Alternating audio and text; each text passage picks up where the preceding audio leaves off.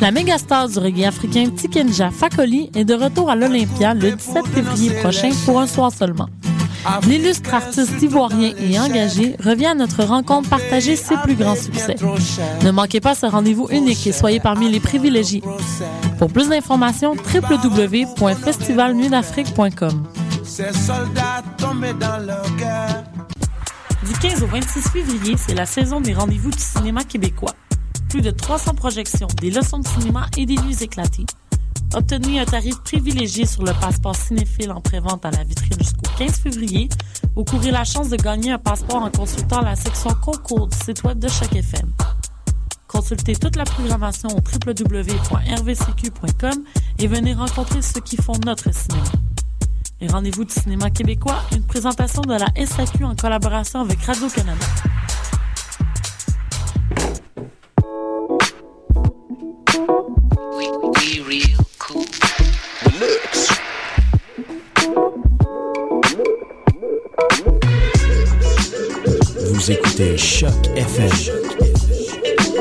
L'alternative urbaine.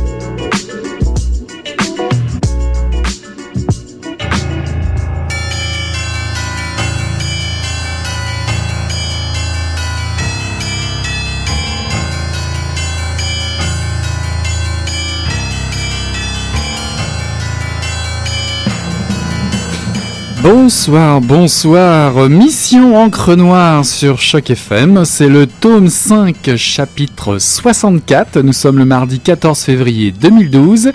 Eric et Hélène avec vous ce soir. Salut Eric.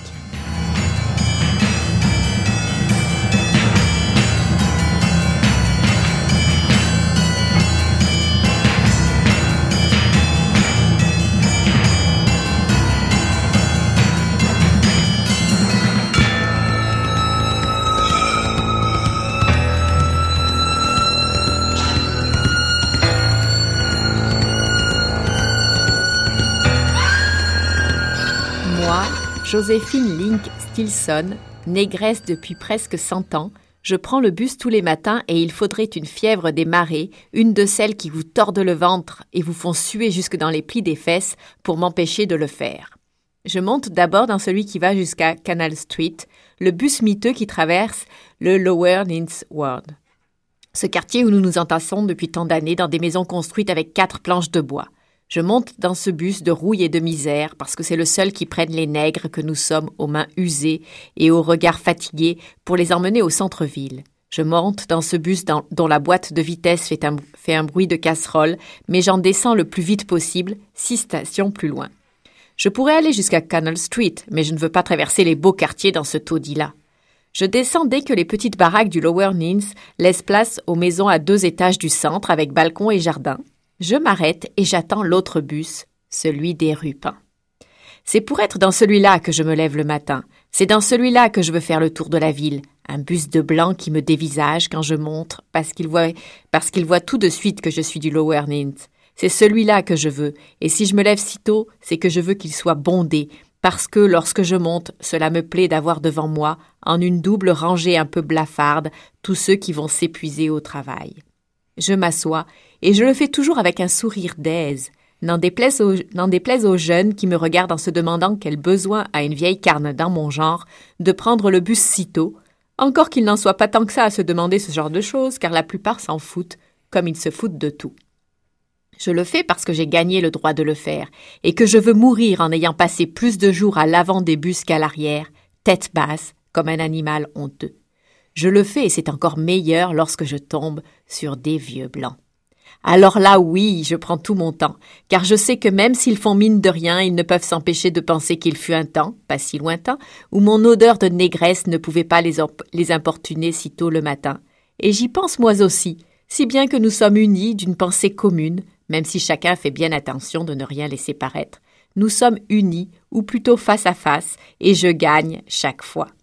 Je m'assois le plus près de là où ils sont, en posant mes fesses sur un morceau de leur veste si possible, pour qu'ils soient obligés de tirer dessus et que leur mécontentement croisse encore. Jamais aucun de ces vieux blancs ne m'a laissé sa place lorsqu'il est, est arrivé que le bus soit plein. Une fois seulement, alors que j'avançais dans la travée centrale, un homme m'a souri, s'est déplacé pour aller côté fenêtre et m'a fait signe de m'installer à côté de lui, sur la place qu'il libérait. Tu n'as pas peur des vieilles vaches noires, fils? J'ai lancé pour rire. Il m'a répondu en, souriant. Nous nous sommes battus pour cela.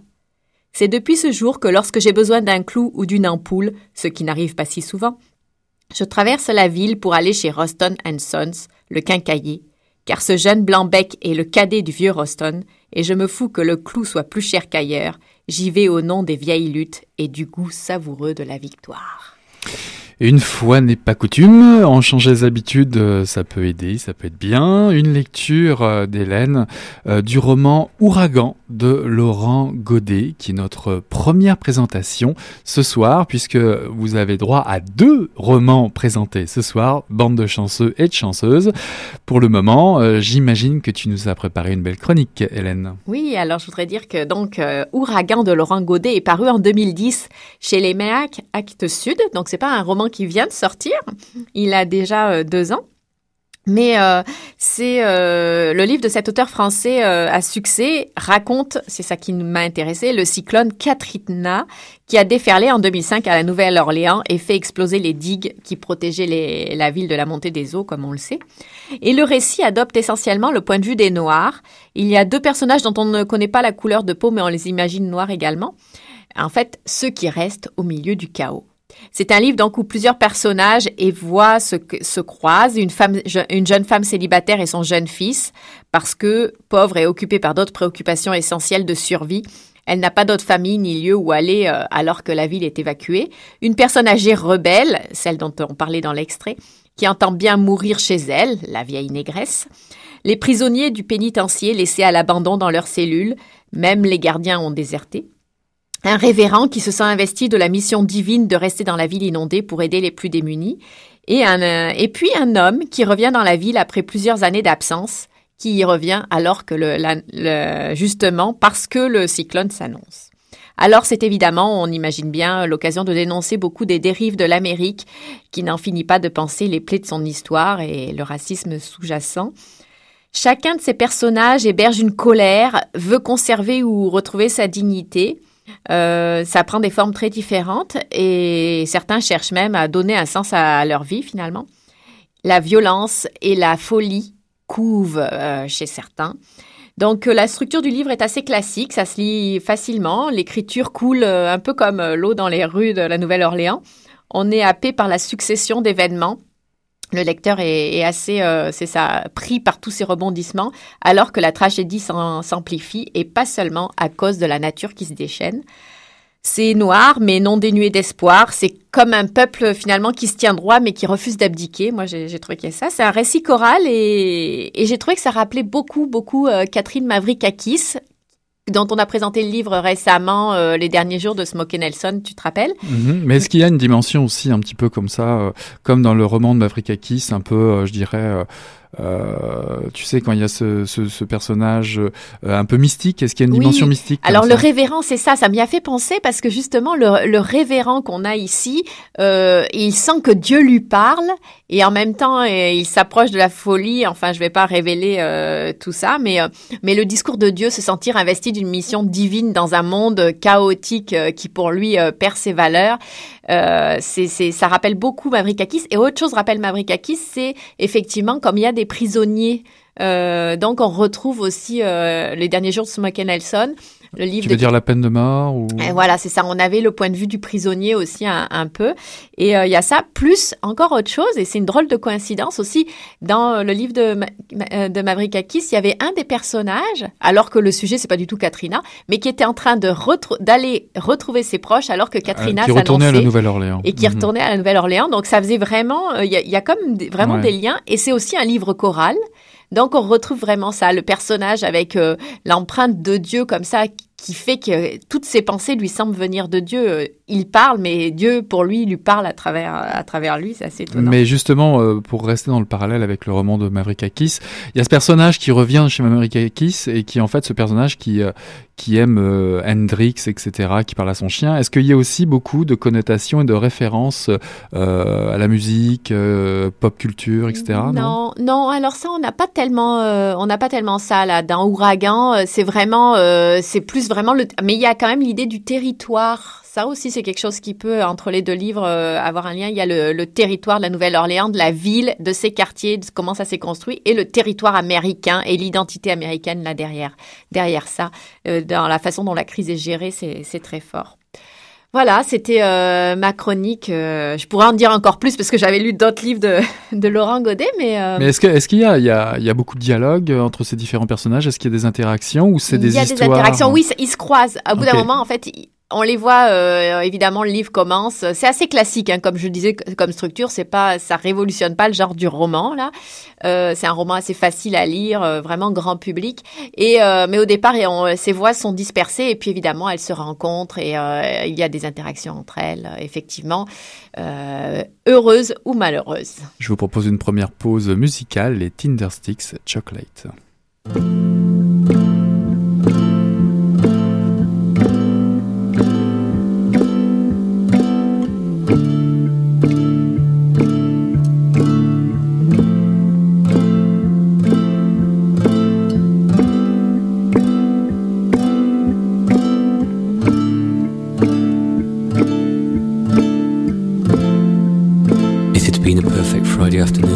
Job was almost done. The house we were decorating was owned by a little old man, always in the same three piece suit he'd probably had since he was demobbed. He seemed to be forever on his way to the post office, carrying brown paper and string wrapped parcels under his arm. He'd bring us out china cups of camp coffee and plates of custard cream biscuits. The house had belonged to his parents, who had both passed away within weeks of each other a few years back.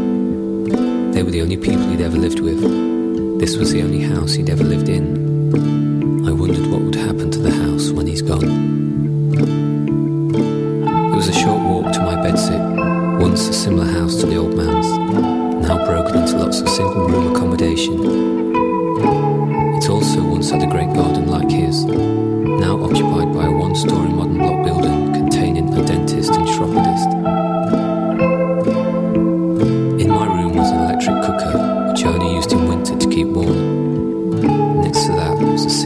Sink with a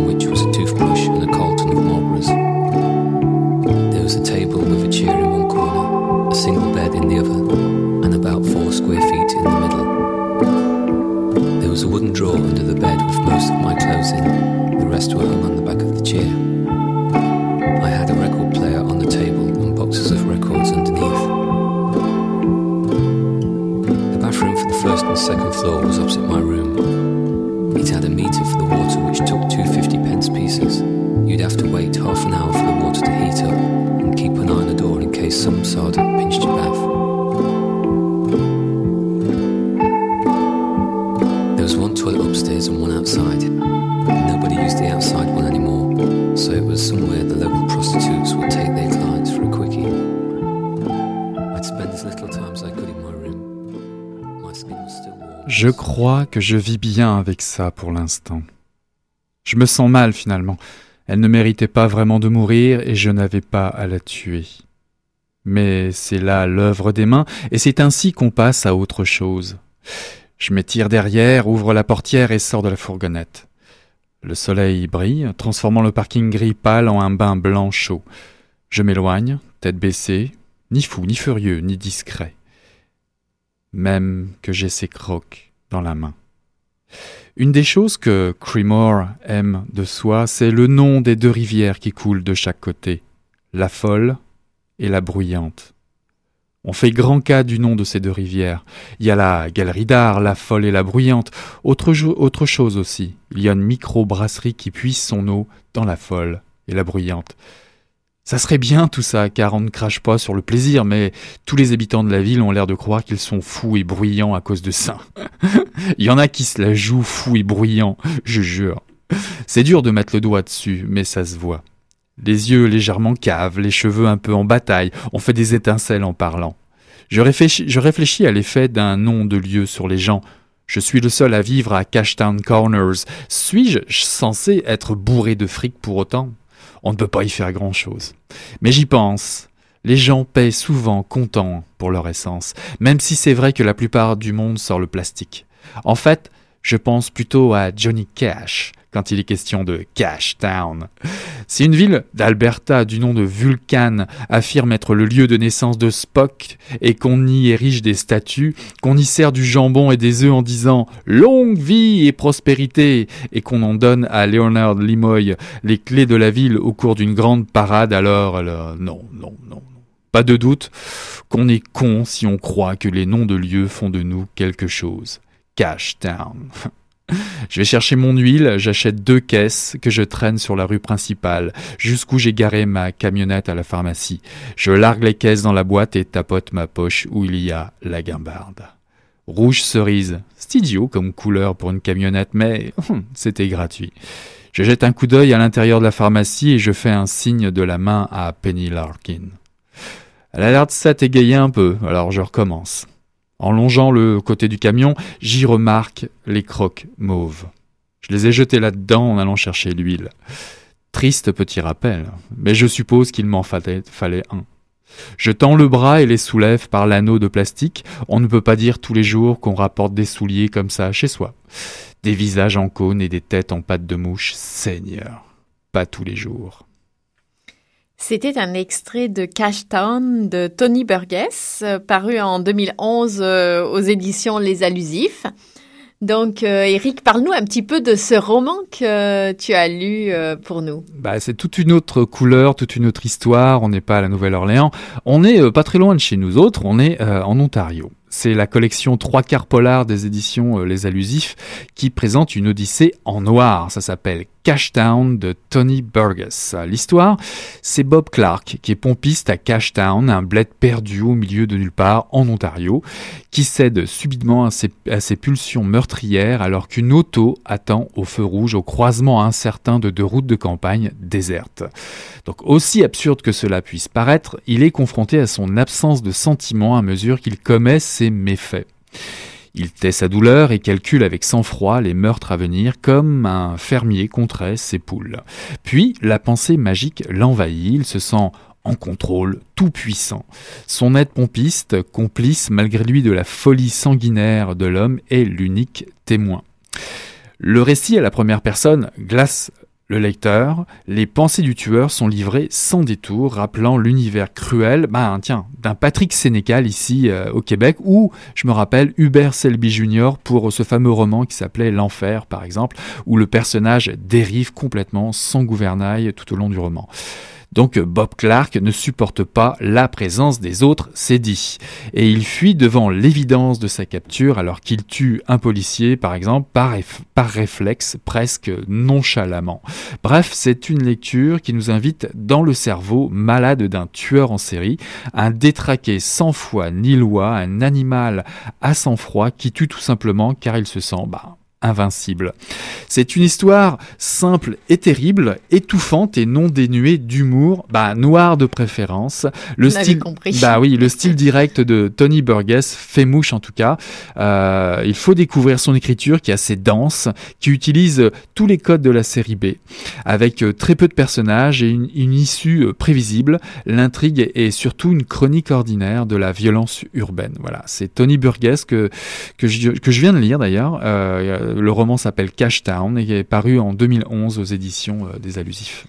Très Alors, très euh, très, très bon, très court mais très bon. Quand tu parlais de Sénécal, de Patrick Sénécal, qu'on euh, qu'on a présenté ici aussi, euh, est-ce que tu voulais parler de son roman Contre Dieu ou? Ouais, contre Dieu, bah, Ouais. qui est le plus évident, les plus, le plus évident à comparer avec Cash Town, une écriture très froide, sans concession. euh, euh, on oui, va. puis on est dans la tête de effectivement du, du narrateur euh, et, et de sa folie. Et puis je le comparais aussi à Contre Dieu parce qu'on a aussi cette dérive euh, absolue d'un personnage qui va au bout de sa folie, au bout de ses, ses illusions et euh, finalement qui est conscient aussi de cette, cette fin euh, euh, évidente, mais où finalement il va retrouver une, une, certaine humanité, mais sans vous révéler le pitch. Même si finalement ce livre-là se lit pas forcément comme un thriller, un polar, mais un, un roman noir tout simplement. Euh, quand je parlais de série B, c'est que quand on rentre dans ce livre-là, on sait très bien où on va. Euh, il n'y aura pas forcément de surprise euh, extra extraordinaire. Il n'y aura pas de, euh, tu vois, de, de, de, de comment, comment, je, je trouve plus mon de rebondissement, de rebondissement incroyable, incroyable à la ouais. fin du livre. Mais par contre, c'est écrit avec une densité, un humour noir que, que, je recommande fortement. Est-ce que l'humour, est-ce que c'est c'est un livre violent ou alors l'humour permet toujours quand même de respirer un peu ou, et est-ce que c'est à mettre entre toutes les mains ou pas? Non, je dirais pas entre toutes les mains. Il faut être en forme pour lire ça. Ça c'est clair. Euh, c'est un univers très très noir. Une fois une fois encore, vraiment très proche de, de Sénécal. Euh, non, il n'y a pas de porte de sortie comme ça. Euh, il y a un rapport avec un autre personnage. Je rencontre une jeune femme dans son odyssée, dans sa fuite, qui va, qui va lui peut-être le ramener proche de son humanité, qui va le ramener vers la fin du livre, où là il va se découvrir tout autre euh, lors de sa capture pour, pour révéler un petit peu euh, une partie intéressante, euh, d'autant plus intéressante du livre, car là il va, il a, il a le choix. Dans, où est-ce qu'on va le retrouver? Est-ce que il va aller dans la fuite irrémédiable où il va trouver une autre porte de sortie? Voilà. Donc, sans révéler le pitch, parce que c'est ce que j'essaie ouais. de faire, c'est euh, très noir, très très noir. Euh, ben en fait, moi je trouve que c'est pas si différent que ça d'ouragan dans le sens où euh, effectivement dans la crise, chacun révèle ou pas euh, sa part d'humanité et fait des choix. En fait, c'est l'individu. Euh, et ses choix. Et euh, dans les deux cas, j'ai l'impression qu'il y a une tempête importante qui souffle, qu'elle soit euh... sous le crâne ou à voilà, ou, les intempéries. dans météorologique. Est-ce que hum, on s'écoute une entrevue? Ouais, bah, une Alors... entrevue, bah, un, un autre bout d'entrevue, on dira. Oui, alors euh, j'explique. Alors euh, Eric, tu avais interrogé euh, il y a déjà quelque temps Louise Derry, euh, la directrice de la galerie d'art de l'UCAM et euh, femme qui a un parcours très riche dans le monde de l'art québécois et ailleurs. Et on avait passé, on avait enregistré puis passé une première partie dans une émission précédente. C'était tellement intéressant qu'on avait gardé une deuxième partie. Donc on vous la propose ce soir. Je voudrais juste rappeler qu'elle disait dans la première partie lire Pascal Quignard. Ça explique euh, la question que tu lui poses à un moment. Préférez-vous commencer un livre ou terminer un livre? Ça dépend. J'aime bien commencer un livre. J'aime bien l'anticipation, euh, le désir d'un livre, euh, les dix minutes qu'on n'a pas eu pour aller l'acheter. Il a fallu remettre au lendemain. Et puis, au moment où on s'apprête à le lire, quelque chose survient qui nous empêche de commencer. Donc, toute cette anticipation sur un livre qu'on attend de lire, j'aime beaucoup. Il y a des livres que je lis en tentant de ralentir la chose parce que j'ai peur d'arriver à la fin et que ce soit fini. Je pense que les lecteurs sont comme ça en général. Quand c'est trop bon, moi je ralentis. Si vous aviez un livre, un auteur, Pascal Guignard j'imagine, qui a marqué votre vie, ce serait lui ou ce serait un autre? Mais je dirais que sur le plan professionnel, même si c'est de la littérature et que moi je suis dans le domaine des arts visuels, c'est certainement un auteur très très marquant pour moi, pour ma façon de fabriquer de la pensée, des idées, des mots, etc. Mais il y a quand même des petits livres en cours d'existence qui ont compté beaucoup et un d'entre eux, je pense que j'ai dû l'acheter 50 fois au moins pour l'offrir à des gens. C'est Bokumil Rabal, un écrivain tchèque qui a écrit un tout petit livre, 60 pages à peine, qui a pour titre Une trop bruyante solitude. Et c'est sur l'après 68 à Prague, quand on a beaucoup censuré et détruit. Et c'est la vie d'un homme qui doit brûler des livres censurés. C'est paru il y a, je sais pas, peut-être 25 ans, mais ça a été réédité en poche. À quoi ça sert de lire? Ça sert à penser, non pas à passer le temps. Je pense que ça sert plus à penser. Dans ces cas-là, combien de jours pouvez-vous passer sans penser, sans lire? J'avoue que pour la lecture comme pour la musique, j'ai appris un certain nombre de choses euh, qui est lié à l'encombrement dans lequel on vit dans ce monde. Il y a des moments, il faut s'empêcher de lire parce qu'on lirait mal, comme il faut s'empêcher d'écouter de la musique parce que la tête n'est pas là. Et donc, euh, par exemple, pour les vacances, je suis pas compétente avec les vacances. Mais l'été dernier, j'ai tenté de développer une, une aptitude aux vacances et je suis partie un mois au même endroit. Donc, j'ai défait mon bagage une seule fois et puis il n'y avait rien autour de moi pour trop me perturber. C'est du moins ce que je pensais. Donc, j'avais dans mon sac mon Oram Pamuk que j'ai toujours pas touché. J'avais le dernier Umberto Eco. J'avais le dernier Alain Flécher. Puis deux, trois autres trucs. J'avais un bon 2000 pages de lecture et j'ai dû lire 30 pages en un mois parce que les bateaux qui passaient sur le fleuve étaient plus intéressants que ce qu'il y avait dans mon sac. Le plaisir est prendre son temps, mais la conscience de faire la chose d'une façon la plus optimale possible finalement. C'est-à-dire que le temps passe à toute vitesse aujourd'hui. Un, moi je sens que je suis pas obligée de tout lire, tout voir, tout entendre. Donc j'arrive à fermer un certain nombre d'accès euh, à mon cerveau. Et il y a des moments où il faut savoir fermer des accès et laisser les choses attendre un peu.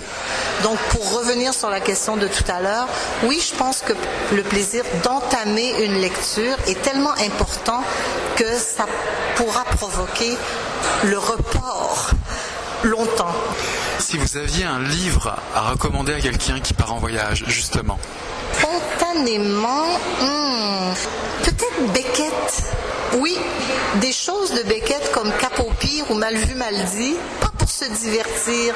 Évidemment, ça dépend du genre de voyage que l'on fait, euh, mais si on part en voyage et on sait que la découverte ou, le contexte va accaparer les sens, accaparer le temps, et que finalement le livre qu'on apporte avec soi, c'est plus pour se rassurer au cas où, ben à ce moment-là, je prendrais des choses qui se lisent brièvement, des choses très courtes et des choses qui portent sur la difficulté de dire finalement.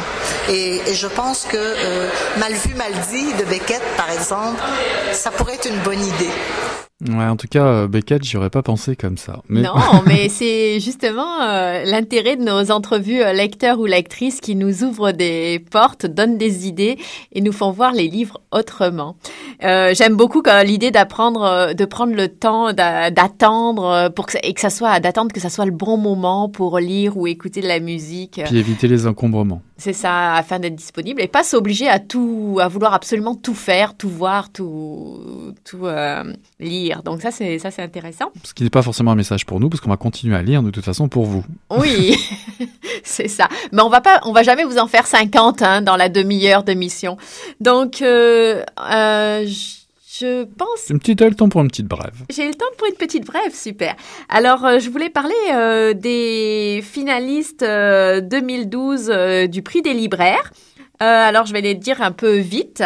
Euh, dans la catégorie roman québécois, euh, il y a Arvida de Samuel Archibald, Le Sablier des Solitudes de Jean-Simon Desrochers, qu'on a interrogé au Salon du Livre. C'était une super belle entrevue qu'on vous a déjà proposé. Sous béton de Caroline Georges, La marche en forêt de Catherine Leroux, livre qu'on avait présenté à Mission Encre Noire. Hongrie Hollywood Express de Éric Plamondon. Pour la catégorie des romans hors Québec, les finalistes donc euh, de ce prix des libraires sont La vie très privée de, de Monsieur Sim de Jonathan Coe, Rien ne s'oppose à la nuit de Delphine de Vigan, Le cas Snejder, alors je prononce peut-être mal, de Jean-Paul Dubois, Une femme fuyant l'annonce de David Grossman, dont je pense que euh, je ne sais pas pourquoi, j'ai mon petit doigt me dit qu'on va euh, en reparler, et Du domaine des murmures de Carole Martinez. La cérémonie de remise des prix, euh, les- le finaliste, le, le lauréat sera connu le lundi 14 mai 2012 et ça aura lieu euh, au Lion d'Or à Montréal.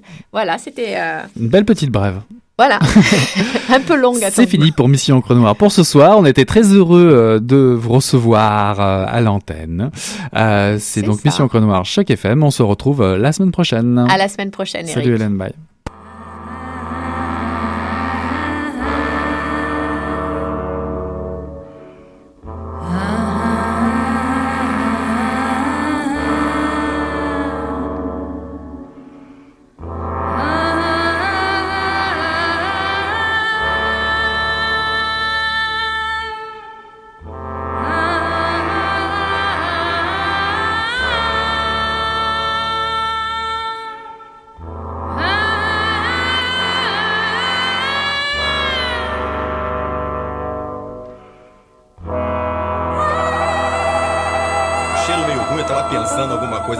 Coisa e fedeu as coisas.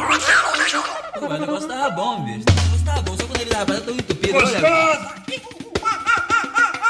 Quem diria, hein? Greta Garbo acabou de irajar, hein? É, mas eu tava falando pra você, né? Depois que eu passei a me sentir, aí o negócio ficou diferente.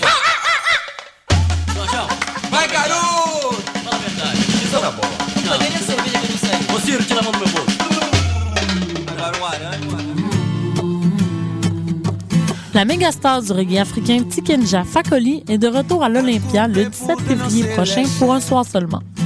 L'illustre artiste ivoirien et engagé revient à notre rencontre partager ses plus grands succès. Ne manquez pas ce rendez-vous unique et soyez parmi les privilégiés. Pour plus d'informations, www.festivalnuitdafrique.com. Ces soldats tombés dans leur cœur. Du 15 au 26 février, c'est la saison des rendez-vous du cinéma québécois. Plus de 300 projections, des leçons de cinéma et des nuits éclatées. Obtenez un tarif privilégié sur le passeport cinéphile en prévente à la vitrine jusqu'au 15 février ou courez la chance de gagner un passeport en consultant la section concours du site de chaque FM. Consultez toute la programmation au www.rvcq.com et venez rencontrer ceux qui font notre cinéma. Rendez-vous du cinéma québécois, une présentation de la SAQ en collaboration avec Radio-Canada.